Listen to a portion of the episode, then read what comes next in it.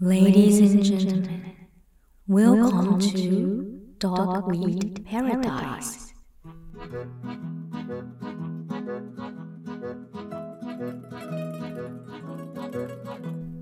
您正在收听的是《鸭草乐园》，我是浮游子，您的流浪好朋友。鸭草乐园是给不是在流浪，要不然就是在流浪的路上，还有流浪完的朋友一个休息的地方。文学艺术细说成长，生活杂谈，欢迎收听鸭草乐园。嗨，大家好！不知道你们看到这个标题会不会想说，OK，好，这应该是个宅宅话题。对，今天就是开始一个宅宅话题。好啦，如果对于男性向动漫没办法产生共鸣的朋友，我要强调一下是男性向动漫，因为我应该今天开始讲的都是少年漫画居多，可以不用硬听没关系，真的，因为我很可能会讲一些专有名词，然后跟动漫不熟的朋友就会各种问号。所以，除非对动漫有兴趣的朋友和对未知领域有兴趣的朋友再听就好。那我们就先跟动漫不熟的朋友说，我们之后见喽。好的，留下来的朋友，嘿嘿嘿，我们开始吧。我应该会从我第一部动漫回忆一直到晋级的巨人吧。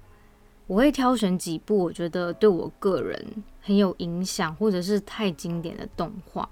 欢迎接下来时间跟我一起怀旧，所以我应该会讲蛮多的吧？可能时间关系又要分成几集了。我看我要声明一下，我之前真的跟很多朋友录了不少集，这些我一定会放的，一定会。麻烦再等一下，这一集呢是我一个朋友跟我预定的，我为了这一集我有写稿。我很久没写稿了。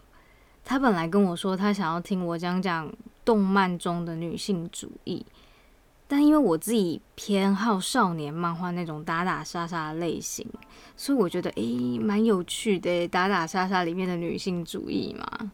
谢谢阿凯，诶，我透露别人的名字，sorry。反正我先自作主张做了这一集。题目应该是男性动漫中让我心生向往的特质吧，因为我觉得做这一系列我需要一个序。人的一生来来去去的动漫太多，经典也很多，讲不完。所以嘞，如果今天听完以后觉得有什么想听跟动漫有关的主题，欢迎出题给我。不知道大家在成长过程中有没有刻意塑造自己的人格？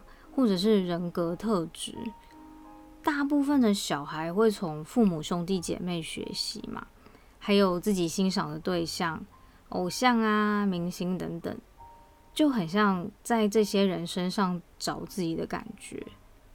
我自己的话，因为我跟我妈妈不是那种朋友关系，所以我从小就各种反而是告诫自己，我不要像我妈那样，我不要像她怎样。那我有一段时间很崇拜我爸，所以如果到现在也是啊，我不是说崇拜这一点，而是对到现在，如果被谁说，哎，你很像你爸，哎，我就很开心。然后后来开始演戏之后，我也常常跟我扮演的角色有各种连接跟学习，我觉得蛮好玩的。但是在这么多经验里面，我觉得影响我的人格、个性，甚至让我决定，哦，我想要成为这种人。是因为动漫呢，有点害羞。但动漫真的影响我蛮多的。我的动漫是指日本的动漫啦。我以前曾经以为我应该是个宅女，直到我高中有一次去动漫展，我那时候我有一个应该算是文化冲击吧。我一进去我就冻僵了，因为我看到很多仔仔拿着相机咔嚓咔嚓。拍那些 cosplay 的女生的照片，我那时候觉得天哪，我我居然我居然不是这一个世界的人，这其实对我打击有一点大。毕竟我大学以前爱的人都是二 D 人物。好啦，我讲这一段是想给跟仔仔街不熟的朋友说，我们没有要开始进入仔仔世界，请各位放心。应该说我没有要进入完全宅世界啦，我在里面还是会探讨一些其他的主题，呵呵。但曾经这么爱动漫的我，二十五岁以后居然开始就不会主动去找动漫来看了。可能是我后来进入电影世界后，一来我发现我没时间看。再来，我发现我有的时间都拿来研究电影了。一方面可能年纪也到了，就可能我后来的状态就跳脱二 D 的世界，也有可能后来比较没有出现跟我契合的动漫啦。所以我今天要分享的，真的都是老动漫了。所以如果你也怀念七八年级的怀旧动漫的话，或许今天的内容会蛮多。听得会开心的内容吧，我猜就很像去 YouTube 搜寻怀旧动漫主题曲那种感觉。我发现我讲五分钟左右的开场白，好，我们来进入正题吧。我以前小时候那个年代啦，大人习惯把所有的动画都说卡通，所以今天我的用词有时候可能会用卡通，请大家不要介意。大家人生第一部卡通是什么？我应该是企鹅拼骨哦，那就是一部我不知道是哪一国的，我没去查，反正就是用粘土做成的企鹅，然后他们讲话不会讲英文，嗯，都是用一些可能企鹅语吧，之类的这种怪腔怪调，然后那只主角拼骨是一只小男生企鹅，他超欠揍。所以以后如果我有孩子，我应该不会让他看这部卡通。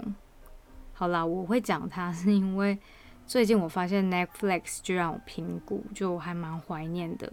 我以前幼稚园，我们班在等妈妈来接的时候，只会放拼谷给我们看。我的第一部卡通应该是《美少女战士》，它是我少数的少女动漫哦。我幼稚园的时候看的，那个时代。很流行收集卡片，还有贴纸，然后到学校跟同学交换。我的美少女战士也没有全部看完啦，但那时候看的时候就开始在选角了，就是我要选哪一个是我最喜欢的这样。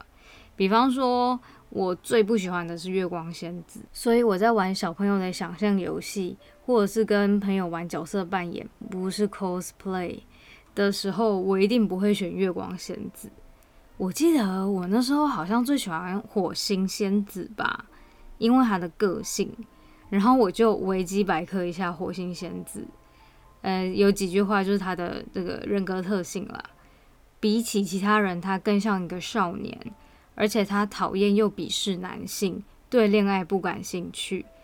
Oh my god！我的老朋友们，如果我不讲是火星仙子，他们一定会觉得，哎，这就是你呀，因为。就真的就是我哎！我从小在女性的朋友圈子里面就是这样的角色，就是比较像少年感。然后呢，我讨厌男生，然后鄙视恋爱。所以，嗯，我看的时候我有一点 shock，因为我已经忘记火星仙子是这样的角色。然后我就沉入一种是鸡生蛋还是蛋生鸡这种哲学思考里面。不过啦，通常我们在寻求角色共鸣的时候，应该都是找跟自己最像的。所以，嗯哼，好，我美少女战士讲完了，因为我没什么可以讲，我没有什么记忆。因为我在看美少女战士看不到一半的时候，就在某次广告的时候转台。哦，对，因为以前我被规定一天只能看电视半小时，所以时间非常珍贵。我都会很有效利用那些时间，广告就马上转去别台看别的卡通。然后有一次我转到了七龙珠，跟你们说，我就永远的跟美少女战士说拜拜了。以前啊，都在交换美少女战士的卡片跟贴纸，对不对？从那天开始，就全部都变成七龙珠的卡片跟贴纸。很有趣的是，我在美少女战士这个少女漫画里面找自己。但我在第一部的少年漫画，我开始寻找我喜欢的类型。诶，我当时喜欢特兰克斯超久的，我有 Google 一下特兰克斯。好啦，我查完以后，我觉得我当时就是喜欢他的外表。继《美少女战士》的水星仙子之后呢，我第一次看到有水蓝色头发的男生，我觉得好漂亮哦。他有漂亮的一面，但同时又有大鸡鸡。我是说肌肉。哎，怎么办？我现在真的很爱开黄腔，sorry。是说，我觉得少年动漫里面的女生，比起少女漫画，有更多吸引我的特质。我是指早期那个时候啦。就是少年漫画里面会有又聪明又美丽又强大的女生，而且不会是那种动不动就昏倒跟跌倒，还有很爱哭，要不然就是扯后腿的那种女生。不过有时候为了吸引男性读者吧，所以有不少少男漫画打打杀杀那种哦，还是需要女性角色给大家傻逼死一下，像是胸部要短腰腰那种。这个我们等一下再继续谈。反正我那时候小时候嘛，就很会幻想，我也会幻想自己有什么魔法，或者是超能力啊，所以七龙珠的打斗更满足我这种幻想。那可能 小时候的半小时太珍贵了，我后来也没有把七龙珠看完，也是中途跳槽到另外一部，应该是鬼神童子吧。我现在回想起来。鬼神童子其实不太适合小朋友看诶，它有点涩涩的，但这应该就是所谓的傻逼死吧？还好那时候我看不懂。鬼神童子就是一个少女。对了，我美少女战士跟七龙珠不解释应该还好吧？我自己想象大家多少都听过，所以我就不解释了。呃，然后鬼神童子的话，我在猜，说不定有些人没听过。大家也可以维基，但他就是有一个少女，她可以召唤鬼神，然后这个鬼神不是呜呜呜那种鬼，它是比较像妖怪，然后它是一只平常长得像小男生的小鬼，叫钱鬼，然后它变身以后会变得一个比较有男性魅力的成熟鬼，然后他们的敌人是寄生果，寄生果就长得有点像。核桃里面包眼球那种感觉，然后它会附身到有强烈欲望的生物上，然后它满足该生物的欲望之后，寄生果就会转化成寄生兽。嘿，寄生兽的概念那个时候就有了。那如果被支配的那个生物在完全被支配之前打倒寄生兽的话，那个寄生果跟被寄生的生物就会分离，就。会安全下装这种感觉，所以呢，主角群就是一直打怪，一直打怪，一直打怪。鬼神童子就是少女制服巫女服召唤变身打怪的故事。我后来也是看着看着就跳槽到其他卡通去了。下一个跳的应该是魔动王，它是我第一部跟机械有关的卡通哦，它开启了我机械跟宇宙方面的爱好。魔动王我就不介绍了，大家有兴趣可以去维基百科一下。基本上调性也是比较像是英雄调性，拯救宇宙、拯救世界的这种。然后有时候看卡通不会就是硬要找里面哪一个人去喜欢，有蛮多时候是会找一个有点像是偶像嘛，就是一个去效法的对象。比如说像七龙珠的时候，虽然我觉得特兰克斯很帅。但是说我想要变成什么样的人，我会觉得我可能会更想变成十八号哦，她是里面的一个帅帅的女生啦。但是我不想嫁给克林。然后魔动王的话，小学一二年级的时候看吧，那时候也觉得驾驶机器人好帅哦。但是可能比较没有跟我可以共鸣的角色吧，所以我也不会去说我一定要想要当谁这样。那我觉得小时候如果看太多这种英雄式的卡通，就会有一种错觉，就是长大也要当英雄拯救地球。后来又陆陆续续看了几部跟机器有关系的卡通，四驱车那个暴走兄弟那种算吗？有一阵子小时候很流行带四驱车去学校跟大家一起赛车，诶，那时候女生是会带芭比娃娃去玩啦，然后男生都爱玩金刚战士啊，或者四驱车这样。其实我觉得少年动漫通常大方向都是成长，蛮正向的那种，尤其是运动型的动漫，一开始主角通常都是普普或者是蛮弱的，然后很努力很努力之后就变强这样。然后我们看的时候就常常会也带入主角心里，跟主角一起成长。其实我觉得蛮好的，蛮激励人心的。然后打打杀杀派的话呢，比较多是主角蛮开挂的，可能到中期后就会发现他之所以进步那么快，或者是怎样怎样有神童的感觉，是因为他基因好，比如说魔族大格式之类的。哎，我好像泄题了，这等等要讲。反正看少年漫画可能会养成两种中二心理啊。一个是只要是主角，那就是天选之人，误以为自己也很有主角光环；那要不然就可能会很有上进心啦，我要当火影那种感觉。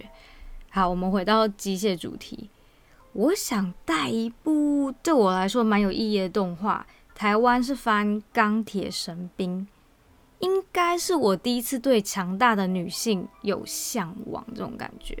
这部里面呢，有一个叫做华莲的角色，她是一个姐姐，有点像是男主角的导师那样，而且她很强大，穿着不暴露。顺带一提，她的配音是旭方惠美，跟幽游白书的藏马是同一个人。嗯哼，钢铁神兵跟我刚刚讲的那几部比较儿童感、单纯、没有复杂情绪的卡通不太一样。它里面有比较多的成人思维，开始有情绪的冲突、复仇、宽恕，还有爱跟凄美的死法，这些比较深层的东西。而且它里面还有四神兽的元素，就是朱雀、玄武、青龙、白虎。所以那时候真的是把小时候的我迷得不要不要的。OK，既然讲到《幽游白书》，那我们就直接进入《幽游白书》好了，因为这实在太经典了。《幽游白书》是猎人的作者富坚义博比较早期的作品。对，富坚就是那个无限期休刊猎人的富坚。对我来说，《幽游白书》可能因为是经典，所以它被我放在我永远的第一名，就跟初恋一样神圣了。那《幽游白书》里面主角光环超严重。幽助他一开始出场就死了，然后灵魂当灵界侦探之后呢，就复活了。然后一开始我在想，我有查资料啦，可能富坚那时候还在找定位，本来可能想画成比较像校园灵异侦探这种系列，但是后来就改方向，所以复活之后呢，就开始被训练提升战斗能力，然后开始打怪，然后边打怪边变强。后来这个动画就变成打怪方向了。幽白书好看就好看在它的人物特性，不管是主角还是配角，都蛮有自己的魅力的。嗯，有特色的外表啊，还有特色的战斗能力跟背景设定。但是我要说，我觉得桑原很迷，他明明也是四个主角之一，但是论长相没长相，论能力也没能力。伤员的部分，我严重怀疑他就是拿来陪衬其他三个主角多帅多强大的啦。啊，但也有可能是富坚想要告诉中二小孩，就算长得不怎样，还是可以当主角的哦。一个励志的角色。那后来猎人的雷欧利有帅一点，我觉得还蛮欣慰的。拍谁？讲到有白书，就一定会讲到猎人，这我努力努力调整一下。那可能我在看《幽游白书》的时候是差不多小二吧。我觉得看这些卡通是还蛮激发想象力的，小孩子嘛，就想象力也在成长。我那时候每天都在对食指机器，看什么时候可以射出磷弹。后来变磷丸了，越来越大颗这样。然后看到藏马是因为要保留妖力，所以投胎到人类世界，我就开始幻想，哦，我可能也是什么妖怪转世。哎，我爱藏马爱超久的，就算是现在的我看到变身成妖狐的藏马，应该还是会少女心喷发啦。想象一下，苍白俊俏的脸，配上白色的耳朵跟尾巴，还有恰到好处的肌肉跟冷酷的眼神，对他一定就是附近用来吸引女粉丝的傻逼斯，跟嗯吸引男生的大内内是一样的。Sorry，我越来越不优雅了。我幼白书真的超完美啊，力与美。就是又有力量又美丽，就大家几乎都长得蛮漂亮的啦。然后奇幻的世界和不用考试的学生，每天只要去找妖怪打就好了，也不用谈恋爱哦。这是呃我个人问题啊，因为我真的不太适合看恋爱剧，我会头痛。就是简单粗暴，长得帅，打架输赢舒服。哎，我怎么觉得我很像强化性的发言呢？好，我又泄题了，拉回来，拉回来。不过，因为是同一个作者啦，所以讲《幽白书》都会不小心连到猎人。现实生活很无趣，每天都要写功课，被妈妈骂；要练钢琴，又要被妈妈骂；要考试，又要被妈妈骂；上英文课，也也可能被妈妈骂。卡通世界多好，优助他妈妈应该是不良少女，我记得。还未婚生子这样，然后完全不管他，超 free，然后优助又魔族大格式，心脏挺人，然后能力更强，直接变成大妖怪，而且还富二代哦，诶，不只是富二代，他魔族的爸爸是王，所以他是王子，超爽诶。然后又很浪漫的不继承家业，要用打架的方式来决定谁统治魔界，只能说能挥霍真好。我因为爱看少年漫画，所以跟男生朋友可以聊很多这方面的话题。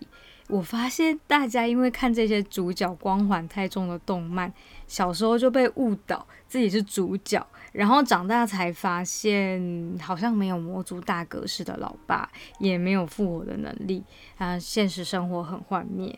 所以有时候我都会很纠结，如果以后我有小孩，我要让他看这些卡通满足幻想。还是我要适时的帮他打破这些幻想，所以人在小时候就开始在找心灵的寄托嘞。有些人小时候看动漫，长大就开始用电动来脱离现实生活一下。女生的话，很可能会看韩剧补一下浪漫血这样。因为我白书之后，我爱上的应该就是《神剑闯江湖》吧。最近这几年有翻拍成电影，好像叫《浪客剑心》，对不对？嗯，毕竟我有日本血统嘛，然后我爸就从我小时候就很中二的灌输我很多日式教育跟精神思想，尤其是武士道的精神，所以《神剑闯江湖》真的是很满足这些心理需求诶。然后《神剑闯江湖》的男主角剑心也是蛮有主角光环的人啦。如果说幽游白书的优助是现役最强，那剑心就是退休后的。最强的男人，他曾经是最强的杀手，然后放下屠刀立地成佛之后呢，开始走慈善家路线，济弱扶倾，这样打击坏人，顺便谈谈恋爱。但是我个人觉得，他打完这只熊就可以完结了，新双篇也是可以啦。但是我觉得比较成人像，小孩的内心很难接受，我真的是打击很大。他曾经结过婚，然后老婆其实本来是想要来找他复仇的，结果爱上他，然后两个人就同居了，然后后来呢又帮他挡一箭死掉了，这这这一切都太悲苦了。我只想要看帅哥打架而已。但是身为逃避现实的工具，卡通它有变身的、奇幻的、有机械的、有打架的，然后也有像剑心这种历史背景的。就是可以满足各种需求啦。哦，对，我第一次模仿卡通人物好像就是这个时候诶，我有一阵子很爱中次郎，然后就开始模仿他了。中次郎是志志雄最强的部下啦，然后会喜欢他的原因是因为第一他又帅又美的，然后他很强，在他小时候就很可怜。各位女生朋友。女性是不是有这种母爱的原罪啊？Oh my god！然后他有个特色，就是他一直笑眯眯的，不不是那种 呵呵呵那种，就是不多话的男人最帅气，然后又微笑，看起来很和蔼可亲嘛。然后有一阵子，我妈应该会觉得我很欠揍吧，就是一直微笑，诶，她骂我我也微笑，因为那是我把中次郎当我的心灵导师，我就是。很委屈被骂的时候，我就想中次郎他也是这样走过来，只要笑过去就好了。然后中次郎还有一个蛮迷人的点，就是他后来发现他一直跟随的志志熊好像不是全部都是真理，所以他就去旅行找自己了。诶，这个太中二，太适合受伤的小孩了。笑眯眯离家出走找自己。我本来接下来想要讲一下猎人。但是我发现，如果讲猎人可能会需要到十分钟左右，所以呢，就放到下一集好了。下一集我应该会讲猎人，还有我一部超爱的运动漫画叫《哨声响起》，它是在讲足球少年的故事。还有《钢之炼金术士》吧，《驱魔少年》，我思考一下要不要讲。《火影忍者》可能会带过一点点。毕竟我最爱的又死掉以后，我就不看火影了。哦，我突然发现我刚刚忘记讲《钢弹 W》了，它是机械的那阵子的一个很重要的动画。但是我下一集会讲，因为我要讲《钢弹 C》的。好的，阿凯，你看看，你促成了我的这个长篇，没想到光是序我就要分几集讲了。感谢我朋友阿凯。为大家带来这个主题。好的，那我们就下一集见喽！谢谢收听，拜拜。